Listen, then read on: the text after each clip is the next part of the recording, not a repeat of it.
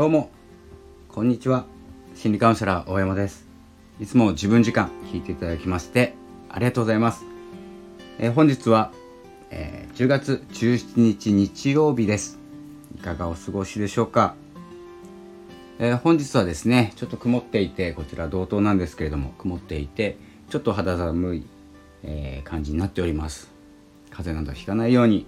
え、過ごしましょう。まあ、お仕事の方もね、えーと、引き続き今はお昼頃ですので、え、午後も頑張っていただきたいと思います。え、それではですね今日はですねうんと何話そうと思ったんだっけなそうあの変わることと変わらないことっていうお話をよく耳にすることがあると思います。変わりたいって思って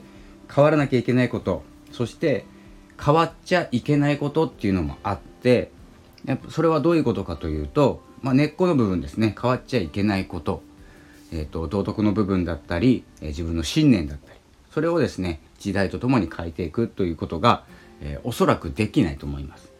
えー、見ないようにしたり、えーとですね、意識しないようにすることができてもですねやっぱり根っこにある部分というのは変わらないのでその部分を大事にしながら、えー、周りに合わせたりすることも大事ということが、えー、こう表された言葉なんですけれどもではですねあの何て言うんですかねどうしていった方がいいのかどういう思いを持って過ごしていけばいいのかというと、えー、変わらない気持ちを持ったまま変わるっていうことが一番なんですよね。で、えーと、変わりたいと思ったところだけ変わっていくことができます。えー、例えば変わろうと思ってですね変わったとしてもですね変わらない部分っていうのは必ず残っているということなんですよ。え今日はですねちょっとよくわからない話をしてるんですけれどもここ結構ですねあの難しいところなんですよ。変わろうと思って変われた人って周りにいますか？というお話ですね。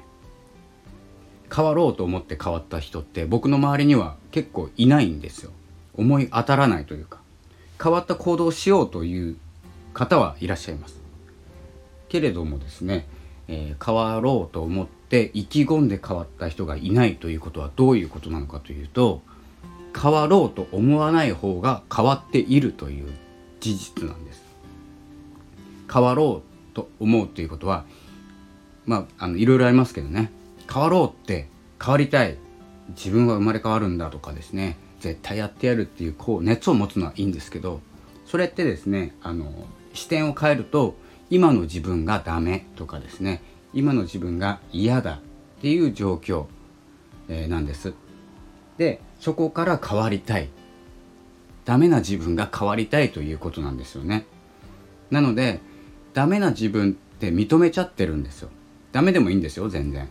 いいんですけど認めちゃダメなんですよ。なぜかというとダメな自分って認めてるわけですよね。一人想像してください。自分じゃなくてもいいです。ダメな人がいます。自分でダメだって思ってますよ。でその方が何かをひらめいたとします。どんな人がひらめいたかというとダメな人がひらめいてるんですよね。ダメな意見なんですよそれ。ダメな意見からスタートしたっていうのはダメな意見なんです。まあ一概には言えないですけどね。でもなんか想像したらわかると思うんですけど自分のことダメだ自分のことが認められないって言っている人が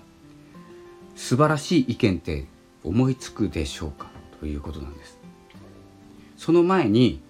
ダメな自分でも大丈夫だし今の自分が、まあ、最高とは言わないですね。今の自分が次のステージに進むためには何が必要なのかっていう考え方とそれでも変われるじゃないですか。それと今の自分がダメだからこんな自分は嫌だ変わりたい。このダメだ変わりたいっていう時の顔とか姿勢これも結構関係してくるんですよね。前向きにいや自分はダメだな次行こうっていう人ともう背中が丸まってね落ち込んでしまってダメだって言っている人がよしひらめいたってならないんですよねなかなか。戻っちゃいたいとかそのままになりたいとか。もう後退しかない。衰退しかない。っていう感じなんです。なので落ち込むなら元気よく胸張ってだと思うしえー、落ち込んでるのに胸張れない時って僕もありますのでそんな時はですねまあほぼ何も考えないです。今が嫌だとか今の現状を変えたいとかも思わないです。今の気持ちはどうなのか。今の、えー、状態は落ち込んでいる状態で、えー、何があったから落ち込んでいる。だけなんですね。事実確認っていうのかな。僕もあの心がちょっと弱いというかですね。メンタルが弱めなので何か嫌なこと言われたり嫌な態度取られたりすると落ち込みます。もちろん。なんですけれども何か嫌な態度を取られたっていう事実なだけなんです。だから僕は今日から落ち込みますっていうふうにはならなくて落ち込んでいるんです。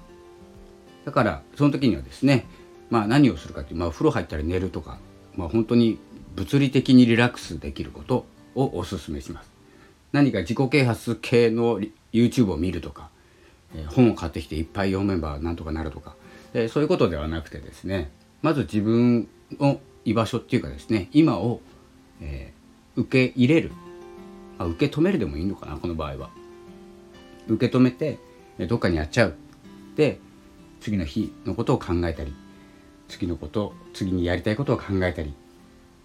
自分はその落ち込んだ時何をしようと思っていた時に落ち込んだのか。ちょっと一歩手前に下がって再スタートでもいいと思います。そんな感じで、えーと、変わる変わらないっていう基本はですね、えー、認めた自分がひらめくことをですね大事にしていってほしいと思います。認めた自分です。ダメな自分も認めちゃうしダメだった自分になるんですねそういう時は。過去形ですよね。今現在ダメ続きなわけじゃないんですよ。続いてる方もいるかもしれないし続くこともあります。けどこれから何かをするっていうのであればそれを行動する人って誰なのかっていうと自分なんですよね。で行動する行動することによっていい成果とかうまくいくとか自分の、感情が良い感情に心地よい感情になるためにはどんな自分で挑戦すればいいのかというと何て言うんですかね自分を認めて自分に自信を持って前に進むぞって意気込んでいる自分と自分はダメだから変わりたい変わろうと思っている自分とどちらがうまく進めるかということをちょっと想像してみるとすぐ分かると思います。